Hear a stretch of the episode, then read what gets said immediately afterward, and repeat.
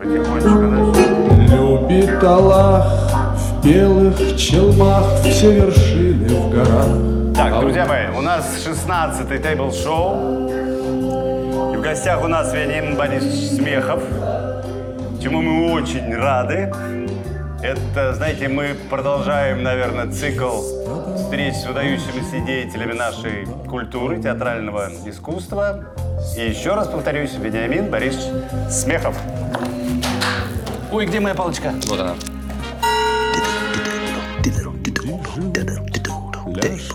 Вот смотрите, раз уж пошло дело про Алибабу, это вот э, Ренат вырос на, на этой истории. Она у У вас... меня была пластинка, да. Она у вас... Две пластинки. Мы Это альбом был. Ну, она в- Мы в прочитали, что вы где-то на- по дороге куда-то прочитали эти стихи, и потом только возник это, то, что по, по современным понятиям можно назвать мюзикл, да? Была связь с мелодией. Фирма «Мелодия» замечательная. И э, редакторы, живые, хорошие люди, надавали мне заказы, в которых мне очень нравятся. Скажем, английские детские сказки или, или моя же пластинка «Жили-были ежики» по братьям Грим. И мы, значит, вот была вам хорошо известная Инночка Ульянова, там Юра Смирнов и так далее. В общем, такая сказка. Но все время э, замечательный редактор Ирина Якушенко, увы, покойная, мечтала, чтобы я коснулся Шахерезады. Потому что, потому что я очень люблю персидскую поэзию. И один из моих первых фильмов, я в кино очень мало снимался, назывался «Волшебник из Шираза». И это было, было 600 лет Шамсудину Мухаммеду Хафизу, о котором вы должны знать. Почему? Потому что у меня борода. Нет, потому что это, потому что это великий восточный, персидский, мировой, ну. То есть мы знали Амара Хаяма. Ну да. Почему-то он проник сквозь все к нам первым. Ну, Саади, это уже, Это от, уже от- дальше от. Пушкина, да. Но э, Хафиз, имя Хафиза очень часто появлялось у, у многих великих поэтов. И меня влюбили в этого поэта и в, его, и в конструкцию всех газелей. Вот газели эти все богатства земли и слезинки не стоят твоей, все услады земли не искупят неволь и цепей, и веселье земли всех семи ее тысячелетий Бог свидетель не стоит семи твоих горестных дней. Вот такой типичный, типичный строй газелей. Полюбил это дело, согласился делать Алибабу, начал читать Шахризаду, скучная баба, жутко. Ну, в прозе говорить о таких поэтических вещах. И вдруг моя подруга, э, у нее дома, я смотрю, дед Гис, «Тысяча и одна ночь», Али-Баба. Я говорю, давай я возьму на дом. Взял. И детское изложение мудрейшей, великой, сложнейшей сказки, о которой там диссертации были. И вдруг она заговорила языком, ну, домашним языком. Папа рассказывает там сыну или дочке и так далее. Ну и все. Я начал фантазировать. Дело было в самый разгар театра на Таганке, когда вообще фантазия, imagination приветствовались обязательно. А рядом в, гримерке сидит мало вам знакомое имя, Владимир Высоцкий. А кто это, кстати? Сосед по гримерке. Вот. И для Володи вообще тема фантазии, то есть любой, любой знак там со стороны, то-то, то-то, то-то, все тут же надо было закрутить, выкрутить в сторону небывалости. Вот и Алибаба – это небывалость, которую надо было опустить на землю. И я придумал персидский базар, сидящий там этот Мустафа и так далее. В общем, не буду удлинять ответ на ваш вопрос, Олег, но то, что я увлекся очень не только э, отражением сказки, но и ее как это, и фантазиями на тему. У меня по-другому там, э, если вы, например, помните Алибабу, то великая актриса Наталья Тинякова с гениальным мужем Сережей Юрским, они были просто отдельная золотая монета вообще на этом моем поприще. Ну там вообще букет-то, будь здоров, был. Да, и мне, и я это написал, понравилось. Дальше, э, сочинив это все по-хулигански, потому что Шахерезада писала в прозе, а я зафигачил газелями, как любитель хафиза. Все, и мы едем поездом действительно в Таллин на наш нелегальный концерт. У Таганки э, официальных не разрешали, а хотели нас видеть, как вы знаете, многие. И мы, мы жили, собственно говоря, на, на то, что мы разыгрывали страсти театра на Таганке втроем, вчетвером. Вот Высоцкий, Золотухин, там, Боря Хмельницкий, я, Зина Славина. И вот, и вот мы едем поездом, и не дал я уснуть моим друзьям. Главный друг мой был Ленечка Филатов. Из-за него, собственно, я и взял с собой сценарий, начал читать. А рядом сидит э, Сеня Фарада, да, Нина Шацкая, тогда огненная подруга Филатова, тайная, тайная жена Филатова. Но все тайное становится явным. Вот. И Слушайте, ну, прочитал. да, это потрясающе, потому что оно, вот я помню из детства, и не могу сказать подробно, но вот оно, эта история такой, такой след оставляла. Вот я, Алиба, я сегодня вот на глазах у ребят вспомнил, в старые раны включили Персия, пер... вот почему, ну там, конечно, Никитин, Берковский, понятно, да, да, но вот этот дух вы, конечно, в, э, зарядили, зарядили туда. А почему не делают сейчас? Почему делают? Делают? Делают. Э, Я помню, вот я и сам из Омска, и, э, и в Омском чузе я помню точно, что с, э, с этим текстом вышел спектакль точно. Ну, дай Шел, бог. шел, я давал разрешение.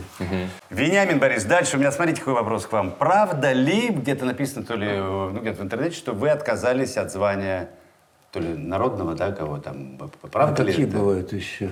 Ну, заслуженный, там, я не знаю, я просто не... Правда ли? Ну да. Но э, сегодня это уже э, плюс к вам перфектум. Это уже Но, тем не менее, я немного знаю людей, кто бы это сделал. Девотченко Алеша. Да? Но он вообще отказался от всех наград государства. Ну, это, это, э, это бывало. Что касается меня, то прямого отказа не было, и это не в моем, не в моем характере. Потому что если бы, я не помню, кто тогда был министр культуры, но из министров культуры, как у вас, так и у меня бывали друзья. Да? Ну, там Миша Швыдкой или э, Женя Сидоров, замечательный человек и литературовед. И э, тогда бы, наверное, не отказался. То есть у меня не- нет, как это, кто не ест мясо, как называется, вегетариан. Вегетарианец, Я да. не вегетарианец насчет похвалы. Ну, вот, слушайте, они нужны, вот на ваш взгляд, вообще они в театре нужны, они же только в нашем театре существуют, звания. Ну, или там когда вы, братских, когда вы получили? Сколько вам было лет? Ну, 50 не было. Я не помню, точно, точно не помню. Ну вот это ответ на вопрос. Когда была Таганка, то нам очень были бы хороши эти звания. Ну, вам не давали. И я помню даже на память я сохранил приказ директора театра, по-моему, за подписью любимого о том, что э, Золотухин, Славина, Демидова и я представлены к званию заслуженного артиста. И? Ну, да, хорошо. Опла- оплатят за это. Да, у тебя будет там на 100 рублей больше. Ого. Не, ну тогда это А зарплата тогда была были, 150. Да. Да. Актер высшей категории 150 рублей. А напротив метро Таганская, и там открыто написано, что нужны уборщицы за 400 рублей. У нас есть а, вопросы от зрителей, которые присыл- мы оповещали зрителей, что вы к нам придете в гости, и они прислали вам вопросы. Ну вот от звания отказаться, наверное, Ну, в этом, наверное, нету какой-то, не знаю, какой-то неэтичной ситуации. Ну, потому что есть какая-то, да, там внутренняя Ну, позиция. например, в, в Англии кто, то ли Пол Скофилд, то ли кто-то отказался от э, лорда, то есть, может, не отказался от этого звания, но он сказал, что в театре все равны, и я считаю, что это, этого не должно быть. Вот Ну, я имел как в кто-то виду. сказал, Все равно звание- его называли лорд. Да, безусловно.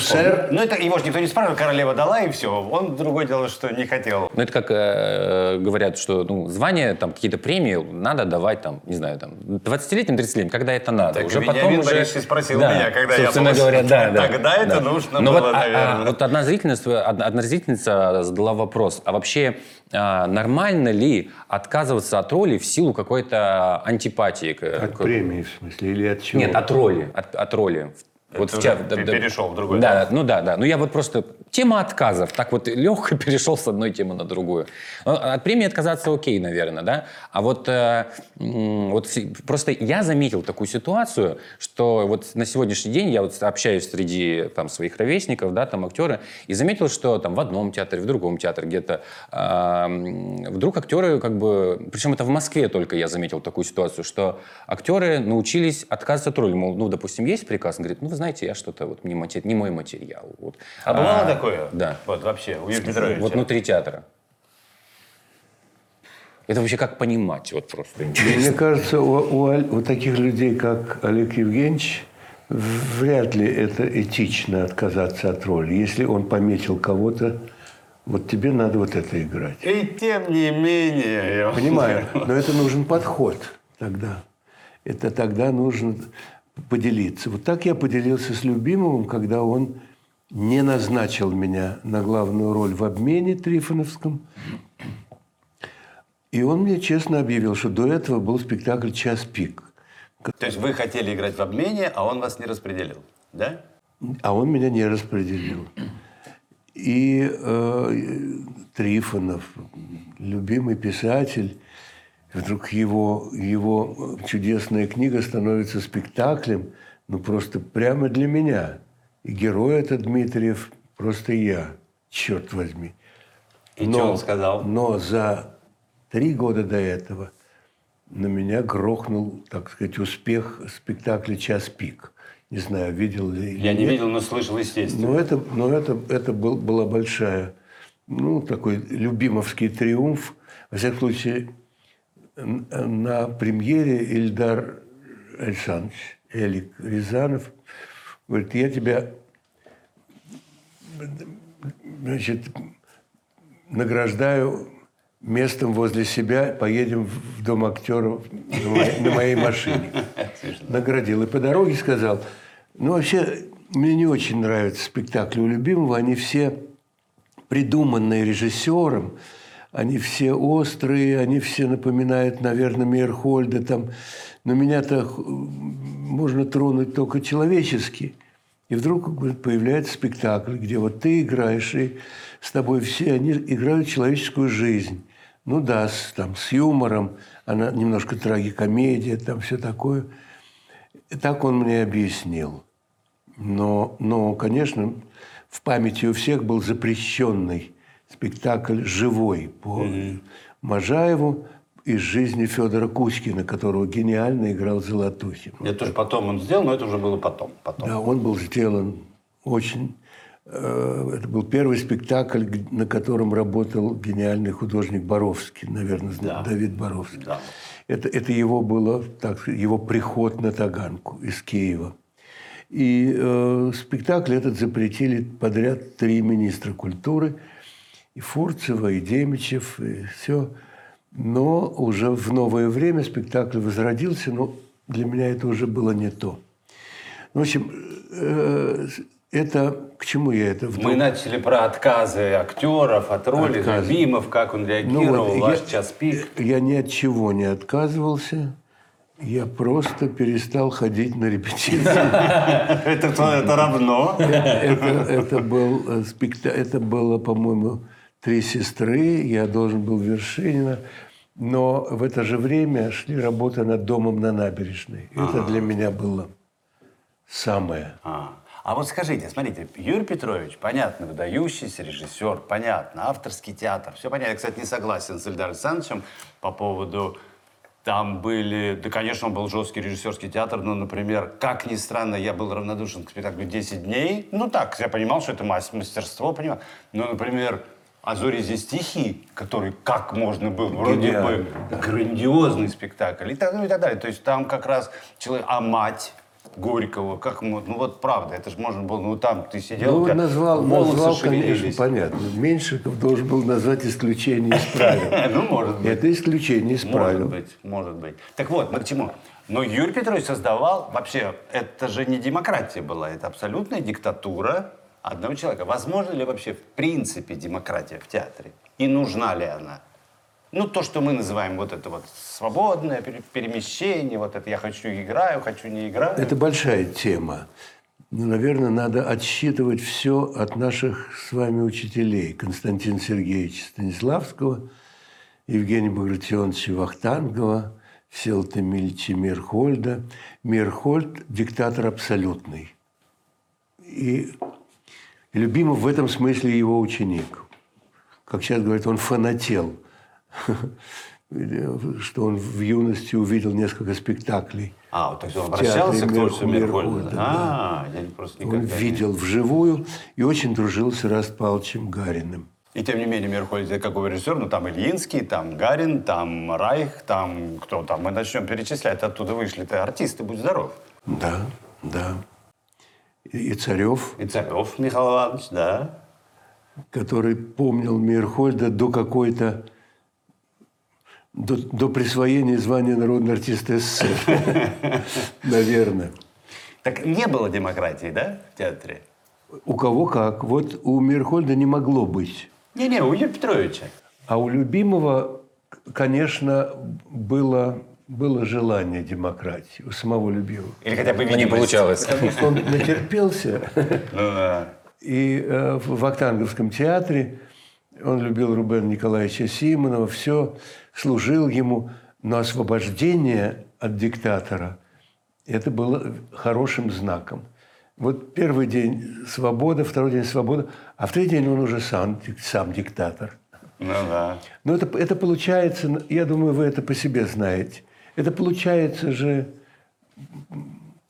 в логике, в логике нашей профессии. Ну да, потом это становится добровольно признанная артистами диктатура, да? Ну, что делать? А скажите вот еще, я тебе не даю слова. Нет, нет, говорите. Я- Вот на смотрите, спецвыпусках я максимально вы- молчу. Вы работали, в, ну, если не сказать, в самом популярном театре страны на то время. Ну, абсолютно разный по направлению. Театр сатиры был популярен из-за артистов, снимающихся, да, ну, не говорим про... Ну вот, и театр на Таганке. Театр на Таганке это была валюта всесоюзная валюта, да, за это можно было к врачам за билеты попадать и так далее. Даже не была проблема купить билеты, они стоили везде одинаково. Проблема была достать эти билеты. И достать билеты туда было невозможно. Вы все были небожители. Я помню, как мы студентами стояли у администратора, зная, что нас не пустят по входным, вот эти по студенческим, что бла-бла-бла-бла-бла. Что такое было внутри у вас за ощущение? Понимали ли вы э, вот это вот отношение к себе? Или это было в силу молодости достаточно такое, ну, знаете, как бы стало понятно потом, что это такое. Вот эта популярность. Вас запрещали спектакли, практически все, да? Ну, с первого раза, по-моему, ничего не принималось, да? То есть вот это вот... Вы считали себя борцами? Или это просто была молодость, такое... Вот это, вот это Вот вернее. это, да? Да. Это была молодость. Но э, я уже накопил некоторый опыт. Это же было, ну, как это, супер время. Такого никогда не было. Это была оттепель. Мы все дети довоенные. Я сорокового года, значит, э, эвакуация, мама, папа, э, вместо того, чтобы уехать, он был, была бронь у него, потому что это был Газплан, главное учреждение Сталина. И он уже заведовал там каким-то отделом, уже был кандидат наук и все. И должен был спасать своего старшего брата, художника замечательного, Льва Смехова. И поэтому остался в Москве, не поехал в Куйбышев, куда ему положено было по броне. И вдруг увидел надпись добровольцы, значит, значит, собираются там-то и там-то. И пошел туда добровольцем. Ну и погиб, погиб бы, потому что это время было, когда Москва уже почти была в, в кольце. И, э, ну и старшина там спр- спрашивал каждого, кто ты, кто ты. И, значит, а ты кто, там, солдат, как Смехов, как- кто ты? Говорит, я вот заведующий отделом, там, то-то, то-то, Госплан. Ну, блядь, выйди из строя, от-. А как, ну, а я хочу воевать, говорит интеллигент. Ну и все, его послали, значит, под Сталинград. И он там прошел по профессии интендантскую службу, к- которая в моей молодости считалась прямо обидой. Как? Папа, папа не стрелял? А вы дружили внутри театра? Или это был нормальный организм, где были группировки? Нет, это была семья. Да? Да, идея любимого, как, наверное, и ваша идея в театре, это семья, театр – семья. Так было. Из-за этого, кстати, Боровский и согласился уйти на Таганку. Ему показалось, что А он где был до этого? в Киеве был, в, в театре. А, то есть он прямо из Киева, потому что я-то где-то прочитал, я абсолютно согласен. Я считаю, что это, наверное, один, ну, скажем, номер один художник. Вот в моем представлении Давид Львович Боровский – это, ну, какой-то немыслимый. Вот таких не бывает. Такие вот раз, я не знаю, сто лет И рождаются. такого не бывает, потому что когда, когда был, был день прощания, и Олег Павлович в Амхате устроил этот день поминовения, и э, один за другим лучшие наши, Бархин Сережа, Боря МСРР, Эдик Кочергин. Я называю вообще всех немыслимо талантливых. Да. Каждый из них смотрел на Боровского так. Да, да. Боровский не любил эту тему, потому что он-то был, он был работяга и все. И был, в общем, достаточно... Я с ним был знаком, не то, что как, как вы, но я, мы бывали в компании, где мы часто пересекались. Скромнейший, видно, что умнейший, начитаннейший, никогда не настаивающий на своем мнении. Но я все думал, как они с любимым, как они... Как он предлагал образ спектакля, да, одним, там, я не знаю, макетом, одной какой-то своей придумкой. Как это... Это, конечно, Любимовское было увлечение э, русским авангардом, той эпохой, Серебряным веком. И э, отсюда отличие начала работы от других театров. Я работал в разных театрах и с другими режиссерами, но того, чтобы в первую же встречу с, э, на тему пьесы на рояле, допустим, стоял макет – Главное, чем надо было возбудить актеров, это вот, грубо говоря, мечтой о том, что такого не было никогда.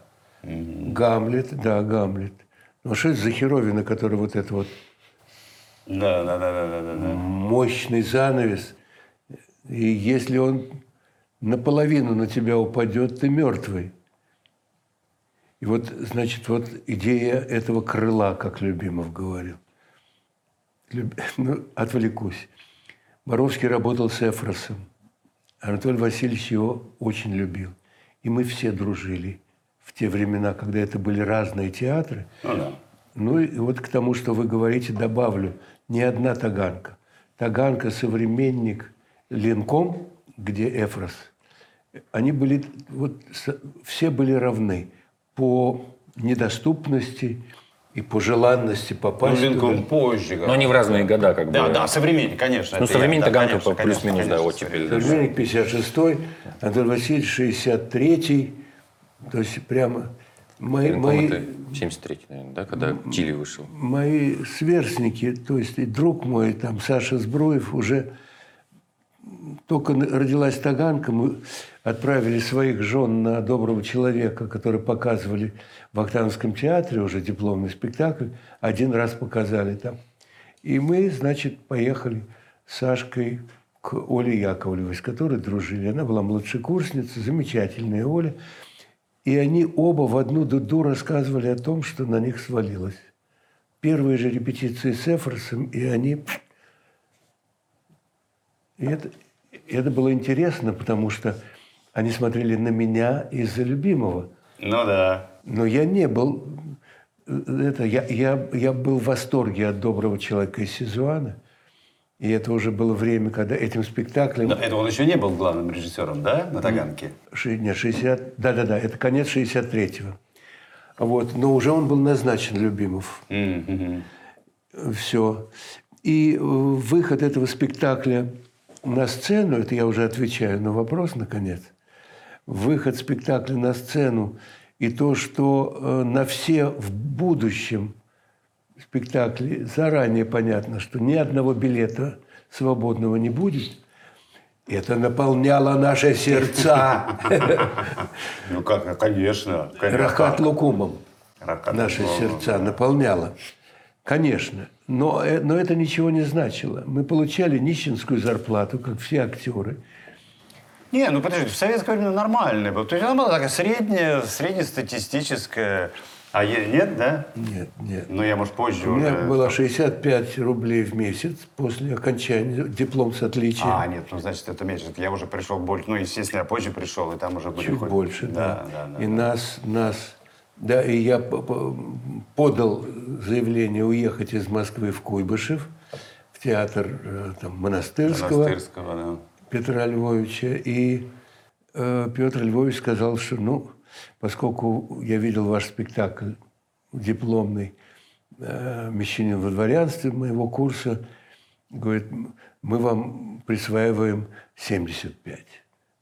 Это был поступок театра. 75 рублей. 75. И с этими через год, с 75 я переехал в Москву и, значит, рвался куда-нибудь и, и поступил в этот самый провинциальный московский театр драмы и комедии на Таганской площади. Который впоследствии стал Который не через профессиональным, не, полтора. не, не, не периферийным. Да.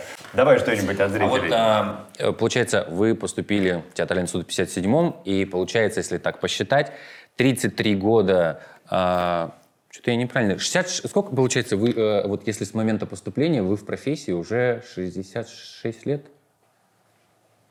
Где-то так примерно. Я же Я не... с 61 года, считайте. 61 так, я, с- ну я с 57 я с момента поступления в театральный институт. ну, это тоже это получается, ну в принципе, то есть уже вот уже с момента э, так ну слома слома эпох э, и вот э, в связи Вот с этим 57 год – это слом эпох. еще И один уже еще один Го- от одного слома. к Говоря другому. грубо и не модно, евреев стали брать в, Щугинское училище. Даже известный вам там э, Зиновий Высоковский, он был известным очень актером те- театра сатиры, или Саша Бененбойм, э, лю- любимец Калягина, как учитель в, в, школе-студии МХАТ. Э, Они поступали год за годом. То есть их принимали, и хозяин То есть курса... это было прям по, по национальности не желать, не рекомендовано было, да? Все понимали, это не надо было говорить. А, то есть это было, так сказать, э, как это называется, меж, межсрок, межстрок надо было читать, да? Да, да, было всем известно. И, то есть могли сказать так, да, вот ты прошел четвертый тур, ты мог бы быть э, студентом первого курса. Но, к сожалению, вот все места заняты, поэтому Да ничего себе. Высоковский говорил, ну как, ну я уже, а он пришел уже с профессией, он там был инженер, там строитель, там где-то в этом Краснодаре. Вот. А Ему говорят, мы не можем. Причем это Вахтанговский, это театр, который при- пригревал актеров, там, Цициль Львовна Мансурова, Иосиф Матвеевич, Рапопорт. Все были такие, как сейчас говорят, знаковые. Да. Это были знаменитые люди, Толчанов, большие мастера, народные, перенародные. И они знали, вот тебя взяли, тебе дали звание, и помалкивай. А почему? А по кочану.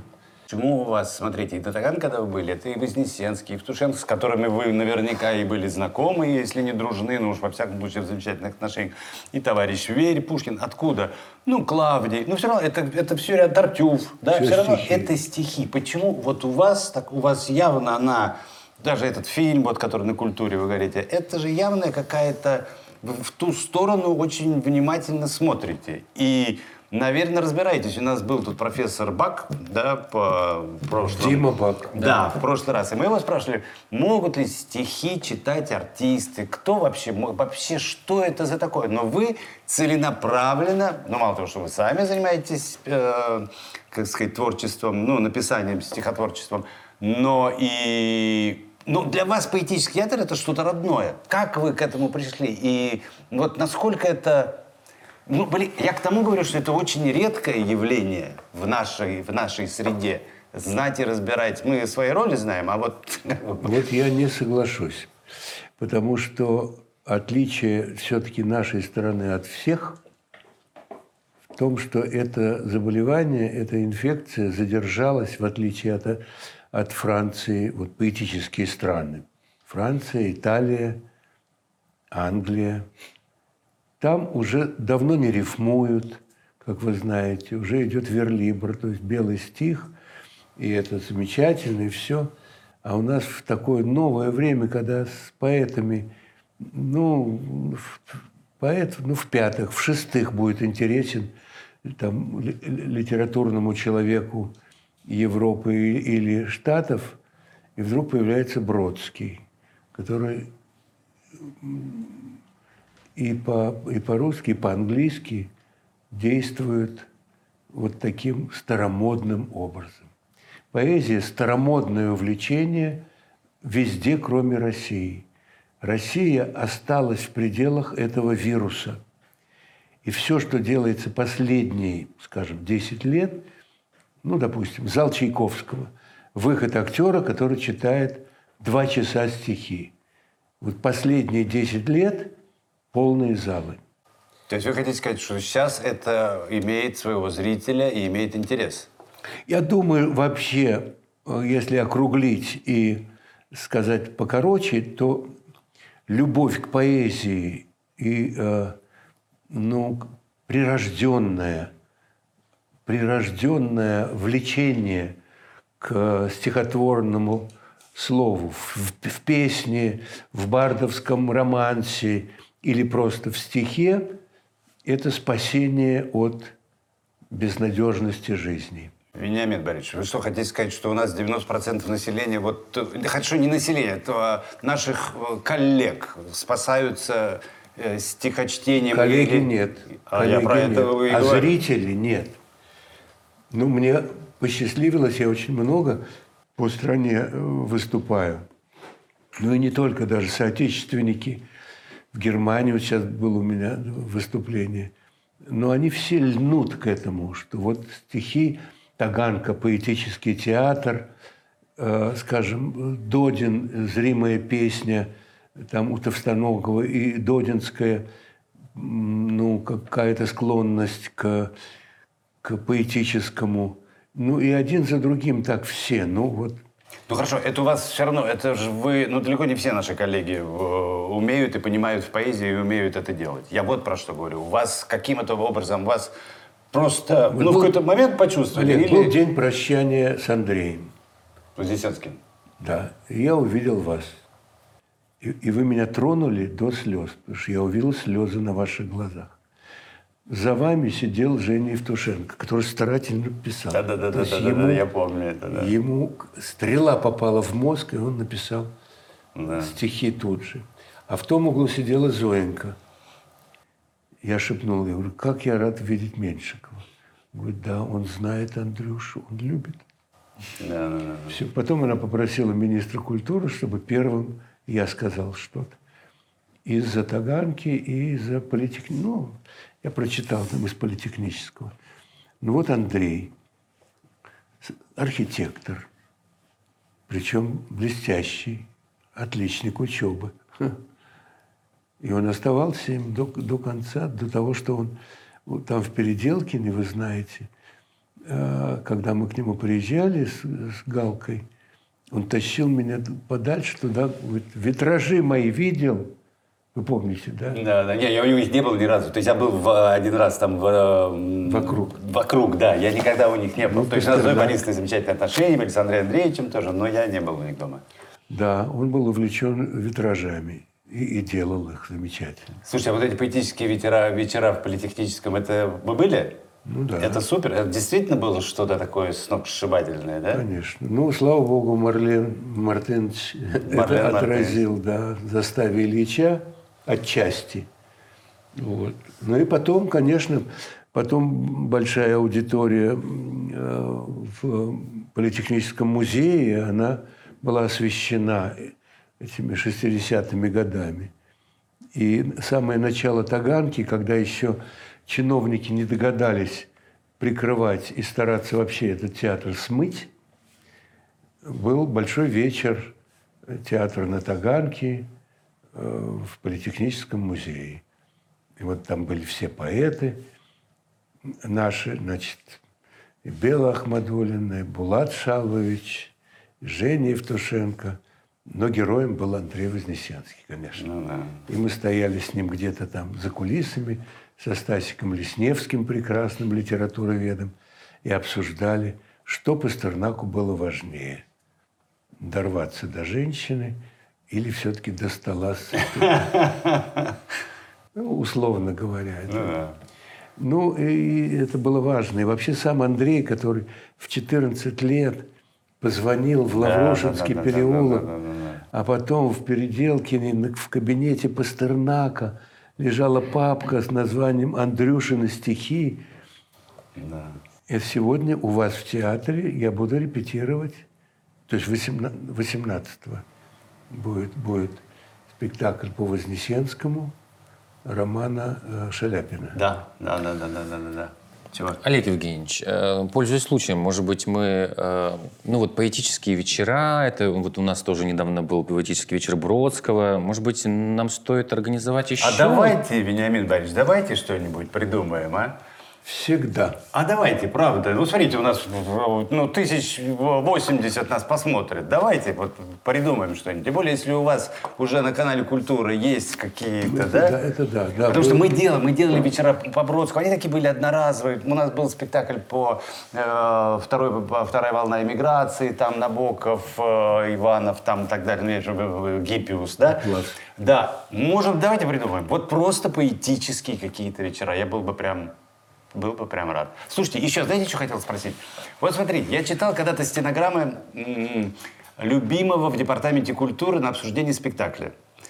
И я думаю, ну как, время-то было, как Советский Союз, да, понятно, что она такая э, власть э, дряхлеющая была там и так далее, и так далее, но меня даже тогда поражало, когда это уже, мы читали, когда уже как Горбачев, когда уже как бы свобода. Я думаю, ничего себе, как он с ними разговаривал. Тут на чего какой-то чиновник спрашивает, а вот почему у вас вот в этом, во втором акте там то-то, то-то? А он говорит, слушайте, если вы знаете, как вы придите ко мне в театр, я вам дам э, площадку, поставьте спектакль, как вам считаете, как вы считаете нужным. Я думаю, это что значит? Чиновники были пожиже или он все-таки был мощным таким ну, такой энергией и волной, и бесстрашием каким-то. Вообще тема чиновников и цензуры, она идет от Александра Сергеевича. И, он, и, и потом есть мой Пушкин Цветаев, э, великое произведение Марины Ивановны, где она э, рифмует то есть через Пушкина цензура с дурой. И, и- и это было больное и замечательное у, у всех поэтов отношение к чиновникам или к цензуре, и, не знаю, к третьему отделению, так или иначе, но все равно люди малообразованные, сократим, так сказать, ответ, малообразованные люди, которые за хорошую оплату, за приличные деньги и за потаенные э, сговоры с властями начинают хулить наше с вами дело. Театр, кино. Да у меня всегда, знаете, у меня такое ощущение, что они этим занимаются только у них, п- у чиновников таких, ну, слушайте, есть, наверное, хорошие чиновники, наверняка это же, так сказать, да, но большинство этих занимается сохранением собственного места, а все остальное их вообще мало интересует. Ну, Просто так удивительно, что это всегда, ну, вы говорите, от Александра, начиная, можно начать с Александра Сергеевича, и Так по а что, сегодняшний что? день, да, и, Конечно. и, и так, видимо, и надо, не знаю, ну, ну, смириться с тем, что так будет и дальше, так это, не знаю. А как говорил Владимир Ильич, а вы приезжайте к нам через 10 лет. Давай что- что-нибудь там от. Да, а, попытка задать. Вот Вениамин Борисович, Наталья спрашивает. Если бы у вас была ручка с исчезающими чернилами, как бы вы ею воспользовались, какие слова смогли бы написать? Как актер, сценарист, литератор. То есть написал и исчезло. Да. Это Что бы хотелось бы... неприличное, что Что бы хотелось бы такое написать, выразить э, словами, но оно бы исчезло.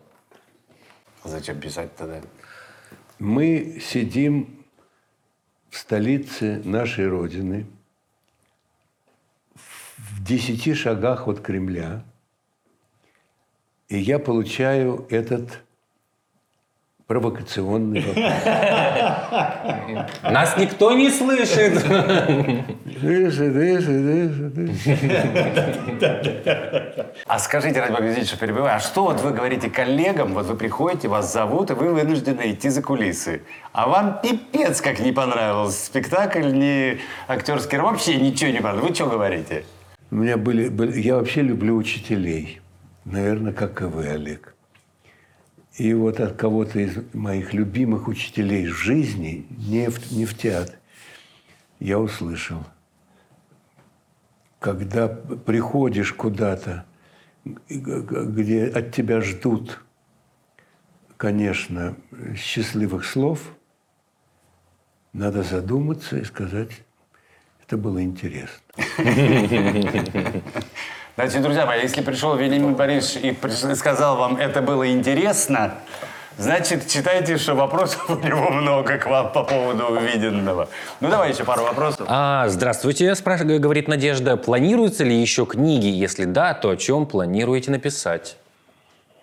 Ну, спасибо. Э, У меня э, закончился третий тираж книги «Жизнь в гостях». 840 страниц. Мама дорогая. Это 20 год, мне 80 лет, и моя просвещенная Галина Геннадьевна усаживает меня за стол уже только в этом направлении. И, и изымаются какие-то мои там дневниковые записи или уже напечатанные интервью и прочее. И она собирает это Ну, Это же все. прекрасно. Галина Геннадьевна, спасибо вам большое. Спасибо тебе, Глаша, слышишь? Сейчас, сейчас. Вот. И родилась книга, название которым я горжусь «Жизнь в гостях». Так мог бы назвать свою книгу и Олег Меньшиков. «Жизнь в гостях». Удачное название. И, и тема. Вот там э, это, это книга больших путешествий. Это восемь глав, восемь десятилетий. Мои сороковые, 50 60 и путешествия, и по странам, и по... Кстати, я к стыду к своему не знаю об этом, об существовании этой книги. Вот прям к стыду. Сейчас сижу, я попрошу стыдно. ее принести. Не, не, я найду. Вы что, господи. Не, вы не найдете. Ах, вот уже- так? Тираж я вас- третий тираж тогда я вас разошелся. попрошу, да. Не, напротив, в, в этом самом, в магазине «Москва» тоже исчез, кончился. э, ну, я очень рад, потому что эта п- пандемия помогла. Люди я- я начали верю. читать. Ну, как вот такая книга какого-то артиста, и вдруг она исчезает. И, и, и во всех трех наших главных магазинах и Екатеринбург, там э, типография издательства «Время» и наши друзья. Они делают второй ти- тираж. И он закан- и потом- и вот завершается третий тираж. Ну все, ну водитель кото- ваш, который приедет, я вам передам, ладно? Спасибо огромное. Цитата из Спасибо. книги «Жизнь в гостях». Вы вспоминаете роль Атоса «Все лучше и лучше» и пишете, что кони скачут все быстрее. В данный период жизни с какой скоростью скачут ваши кони и в каком направлении? Это человек без юмора пытался объяснить чувство юмора. Нет, это самое начало, по-моему, в предисловии я пишу. Ну вот был такой фильм «Три мушкетера и один боярский». Хорошо это или плохо, это судить киноведом. Но недавно я увидел первую серию, и я удивился, что за это время мы играть стали получше. И, и кони скачут покруче. И, и тетенька приняла это всерьез. Это опасно, когда юмор принимают всерьез. Да? Конечно. А, Наталья, тоже, э, и, видимо, дру- другая Наталья. Если бы вы смогли дать интервью самому себе, какой главный первый вопрос вы задали бы? Это вопрос, на который ответил Том «Жизнь в гостях». Это я сам себе задал. Это промо, промо-акция. Ну, ее не... А когда... Ну, нам надо ее найти теперь. Все, надо Какой вопрос? Вопрос, почему я не умею обижаться? Вот вопрос. Правда не умеете? Да. Это было... С такой завистью на вас сейчас посмотрел. Ну, Все с завистью на вас посмотрят, как это. Я бы сам это не отметил, если бы не самый любимый мой человек в искусстве Петр Наумович Фоменко, с которым вы замечательно трудились. Имел счастье, да. Ну вот. Ну, и и это был номер один в моей жизни вообще просто. 62 год. Ну, И мы отмечаем э, 50-летие. И через неделю он умирает. Вот. Но это правда. Это и дружба, и, конечно, Не 62-й, почему 60 Ну, 62-й, вы сказали. в 62 году он пришел в драмы и комедии. Да, да, да, да. И в 2012 он ушел из жизни. Вот уж кто оби- обижался-то вот просто всегда, просто на, на- на все, Остро. при моем обожании его абсолютным, но обижался он, будь здоров. Он разыгрывал, конечно. Думаете, да? Конечно. Но было это очень важно. Было 40 дней, которые отмечались. К сожалению, у вас не было. Это было в его замечательном театре «Мастерская Фоменко». Вот. И по- поднимая какой-то тост, чего от меня ждали, потому что я был постоянным там, другом и гостем театра, я говорю, удивительное свойство, и я слышу все время отражение этого свойства в каждом из вас. Он умел обращаться к каждому. Во-первых, сам факт, что он звонит тебе домой, ну, меня это могло не удивить, потому что стаж большой. Но вы, артисты, боготворившие его, приходите домой, вдруг звонок. И Петр Наумович попадает вам сразу в глаз словами безутешной любви к тому, что вы сегодня правильно сыграли вот этот маленький кусочек в репетиции. Сна у вас не будет сегодня, но каждый из присутствующих, включая мою однокурсницу Люду Максакову, абсолютно уверен, что вот когда он звонит, он только вас так любит. Вы самый.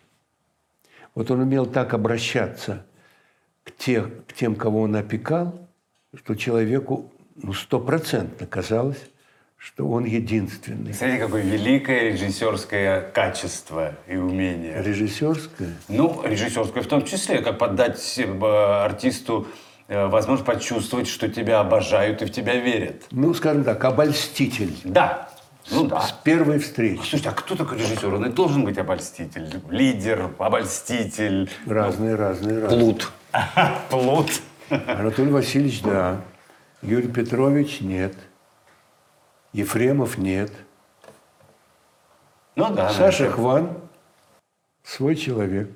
Ну да. Ильдар Рязанов, конечно. Обольститель, друг. Ну, хороший вопрос, но это надо подумать. Давай еще парочку. Илья Штепа спрашивает, чем вы занимаетесь во время антракта? Ой, отличный вопрос. Во, во время антракта. Во время атрака я думаю, когда Олег Меньшиков позовет меня к себе? Уже, уже сделано. Галочка есть, мы уже позвали. Слушайте, а бухали сильно в театре на Таганке в молодости? Вот интересный Не вопрос. вы, а вообще, вообще. Не больше, Театр. чем везде. А, ну, то есть не было такого, чтобы, Но- да? Но слухи всегда Конечно, опережают конечно. Ну, события. конечно. Ну, не знаю, вот я вот... Современник, все пьяницы, начиная с Ефремова. Слушай, ну там И что время просто такое там еще. и они на репетициях спокойно, у них с этого начиналось. И... Я там Пек- это- Пекин рядом был. Пекин, да, да. да. Я, я дружил э, с режиссером Юлием Андреевичем Файтом, и вот то, как он рассказывал, вот как ваше поколение и в театре выпивали, мне кажется, как бы я такой думаю... Ой, я- ладно, я- все поколения расскажут про Ну, себя. я не знаю, ну, вот- я, я его... перестань ты ну, глупости. Просто мне его супруга однажды сказала, Ренат, если вы когда-нибудь с ним где-то будете вместе, пожалуйста, не пейте.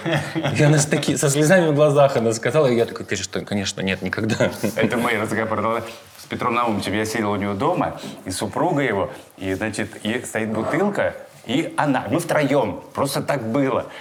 И, значит, я, Пе- Петр Наумович, не-не-не-не-не-не, и она тоже, не-не-не. Я говорю, что ж, я один. Ну, она там, я. И мы разговариваем, разговариваем, она выходит, он смотрит, говорит, давай. Я говорю, чего? Давай.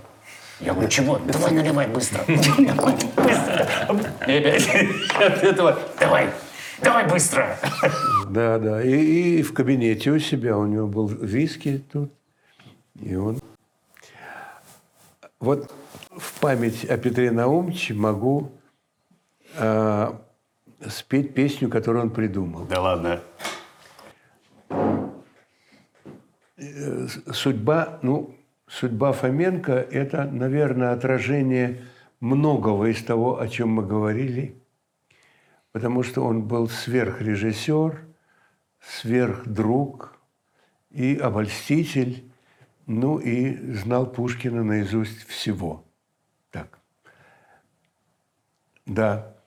И, э, значит, Любимов э, приходит со своей группой «Добрый человек» в театр, происходит реорганизация, увольняют и так далее. И вот остается группа «Доброго человека» и Сизуана, и еще вот некоторые другие, как там я и Леша Ибаженко, Тоже замечательный был артист, да? замечательный, да, Лешенька, и, и там э, Соболев, Щепкинский, между прочим, Се- Севочка и Смирнов Юра. В общем, он оставил Любимов. Кого хотел, того оставил. А режиссер Петр Фоменко, потому что он целый год уже работал у предыдущего главного режиссера, у Плотникова, и поставил там микрорайон, современную пьесу, которая понравилась всем. И Любимов очень, очень надеется на Фоменко, что он вытянет этот дикий воз.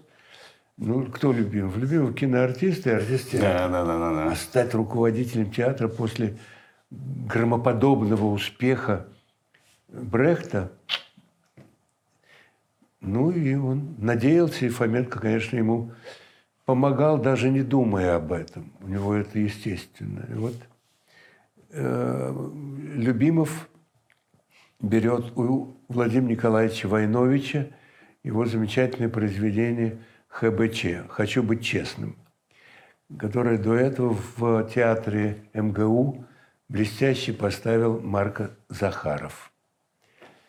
Вот. Никогда не забуду, как мы сидим в ложе, смотрим спектакль Лариса Шипитько и Лем Климов и я.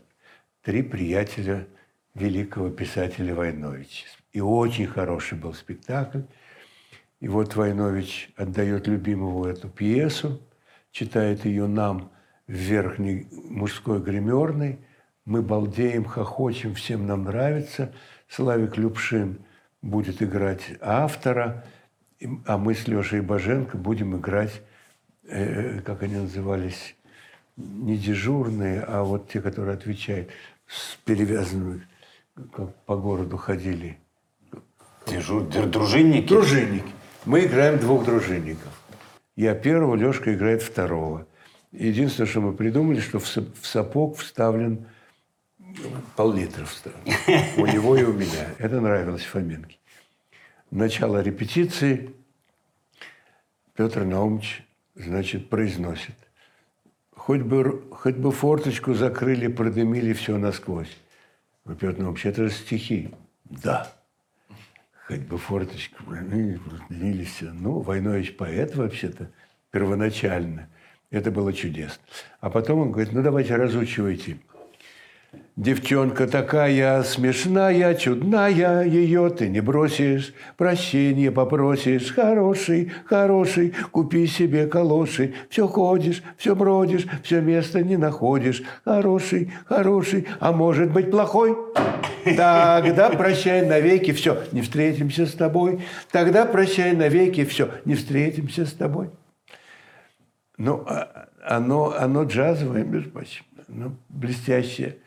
И, и когда он меня принудил, там чудесный был спектакль о Юле Кукиму, у, у Пети с его стажерами молодыми, э, э, шекспировская, как она называлась, я забыл. О, Это самое... Лес в каком лесу? Э, В Эрденском, как это? Орденский это лес. Орденского леса, да. Сказки Орденского леса. Вот. И мне предстоит увидеть, значит, второй раз этот спектакль. Петя оставляет меня с актерами. Я говорю, ты что, я боюсь, ты что, я, я не, не могу.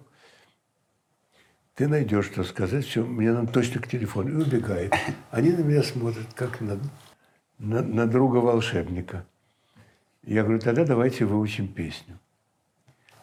Девчонка такая, Вы выучили за время его отсутствия. Он пришел, я говорю, так, а теперь хором. И они зафигачили. Супер. Кстати, про музыку. А, Дарья спрашивает. А, нет, Егор Калмыков. Уважаемый Вениамин Борисович, расскажите, пожалуйста, о своем опыте работы над мюзиклом «Тот» и сотрудничестве с Михаилом Горшиневым и группой «Король и Шут». Увы, он ушел из жизни, Миша. Но команда его очень хорошая. А, Мне понравился текст. Когда я записывал его в студии, это вот все мое общение с командой. Я их еще не знал, не видел. Он пришел э, в студию, сказал, как он относится к моему художественному чтению. Все, и я записал авторский текст. А потом уже пришел на премьеру, был очень доволен, и мне было неловко, когда актеры ко мне подходили, они замечательно справлялись. Остро, уверенно. Ну и шикарная публика. Хорошая, Хочу вас поблагодарить, во-первых, за то, что вы пришли. Я хочу поблагодарить. Вы знаете, вы произнесли столько фамилий, каждый из которых заслужит отдельного разговора. В книге больше. Я уверен.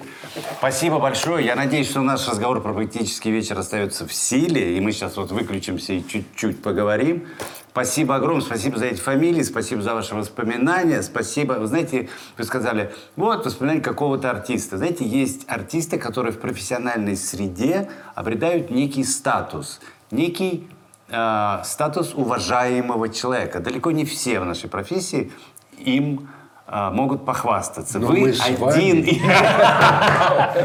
вы один из тех, кто, безусловно, в этой, в этой плеяде. Спасибо вам. Давайте все-таки, я не могу уйти, Олег, я с любовью к вам отношусь, и надо обязательно, чтобы стихи прозвучали.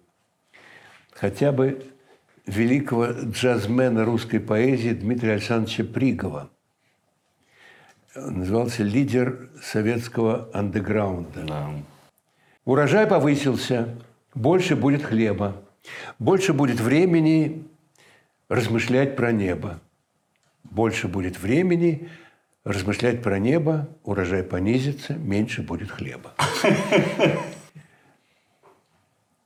Когда здесь на посту стоит милиционер, за ним Простор весь открывается, на запад и восток глядит милиционер, и пустота за ними открывается. И центр, где стоит милиционер, взгляд на него отвсюду открывается. Отвсюду виден милиционер.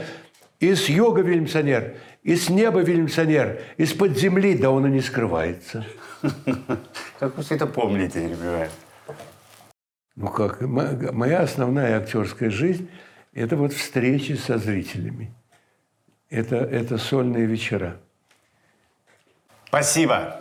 Спасибо еще раз. Спасибо вам. Уважаемые зрители, э, нам нужно... Го. Нет, не трогайте.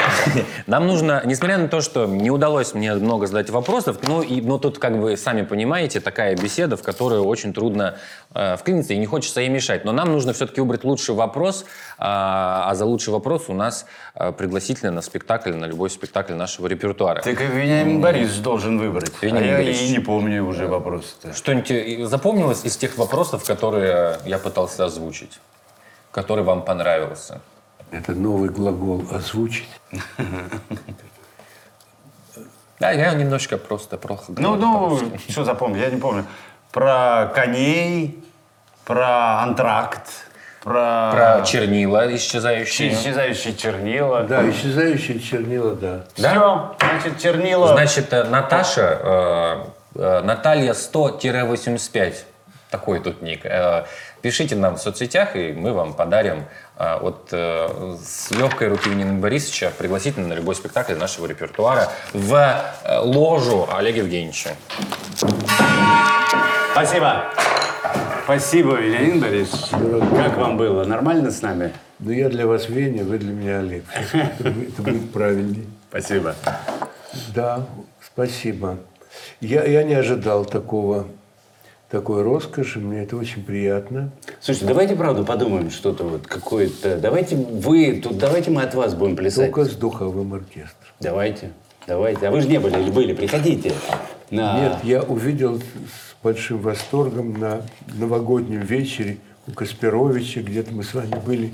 Не помню, наверное, был, да. да, вот такая ночничок с особо одаренными гостями. Да, может быть. да. А, Миша Кусирович. Кушнировича, да. Да, да, да, да, да, да, да, да. Да, это было для меня абсолютно неожиданность. У нас спектакль есть, приходите. Но у вас же есть музыкальное образование. У меня есть ну, скрипка, но я, надеюсь, уже лет 40 не играл. Образование есть все равно. Есть, конечно, конечно. И у Фоменко скрипка. Да? О. Рассказ Петра Наумовича о том, как во время войны мама его пацана, после того, как он потренируется на скрипке, тащит в консерваторию, где ледяной холод, и они в шубах все. И, и, и Петя говорит, и никогда не забуду вот, там в- в кон- второй концерт Рахманинова в, в этом в ледяном зале. Да-да. Ну вот. И мне посчастливилось познакомиться с Кисиным. Я Женю знаю, да, тоже.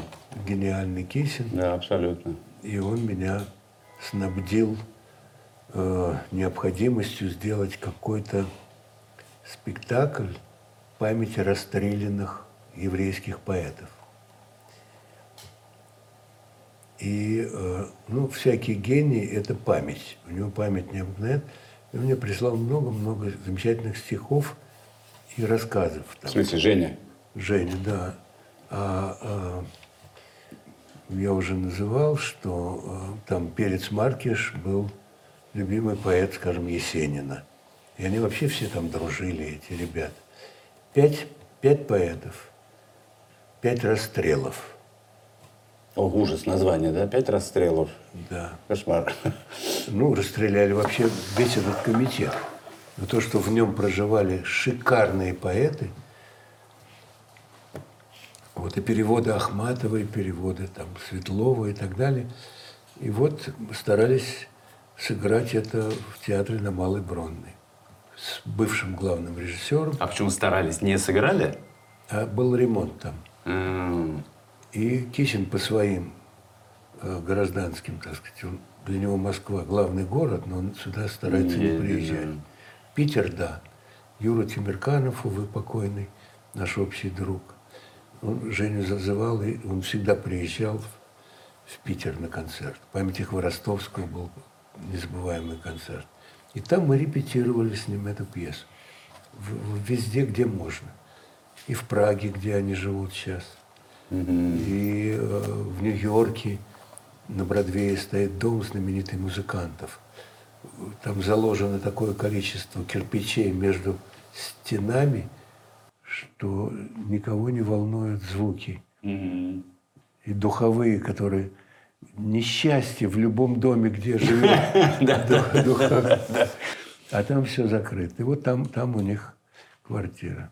И ваша любимая Елизавета, королева, которая послушала его и сказала, можно вы станете гражданином Великобритании? Он дал согласие. Он всемирный дядь. А, кстати, у нашего с вами любимого Вознесенского И с крейсерской скоростью, свойственной Кисину, Россия воскреснет, воскреснет воистину. Класс. Потрясающе. Вот. Но сам он к этому очень мудро относится, что и похвалы, и все. Ну, вы знаете. В общем, мы сыграли в Карнеги-холл в прошлом году. Ни много, ни мало. Да. Но во втором зале. Не в двухтысячном, а в тысячном. Слушайте, стихи это грустно всегда, да, получается? Это Не, грустно спросили. ну, Стихи ну, грустно. Ну, в смысле, она, может, и светлая, но все равно грусть. Однажды ГПУ пришло к Эзопу и взяло старика за жопу. Но вывод ясен. Не надо басен. Тоже грустная история. это Эрдман. Это имя, которое мы, к сожалению, не произнесли. Это Ну, сверх, я уверен, что мы много не произнесли. сверх, сверх имя русской культуры и мировой. И нам повезло, что Любимов его к нам командировал. И мы дружили. Ну Вот. вот в книжке моей есть о том, как он нас с Высоцким пригласил как соавторов Любимого к себе домой Эрдман. Ну, это не было. Сейчас в онлайн-магазине надо посмотреть наличие книжки. Заказать. Поскольку я не собираюсь уходить от вас, Чай, кофе? тогда я прочитаю Эрдмана. Давайте. А вот сейчас не смеются люди, а раньше хохотали над следующей басней Эрдмана. Я буду подражать ему. Вороне где-то Бог послал кусочек сыра, но Бога нет, не будь придира, ведь нет и сыра. Как это не смеется? Все как смеется. В зале, я читаю, уже улыбаются. Потому что сыр-то есть, импортозаменитель. Не, главное, главное, нет, мы смеемся, но на самом деле ничего смешного в этих строчках-то А нету. я и говорю, что поэзия это грустно. Всё равно грустно, всегда. Даже величайший э, Пушкин, все равно это даже... вы- Я вас люблю, хоть я бешусь, мне кажется, все равно там присутствует грусть. Хоть маленько. Один поэт свой путь осмыслить сились, хоть он и не был Пушкину сродни, вскричал, куда вы удалились, весны моей золотые дни. Золотые дни ответствовали так. Мы не могли не удалиться, раз здесь у вас такой бардак, и вообще черт знает, что творится. Золотые дни в отсталости своей не понимают наших дней. Tiderón, tito.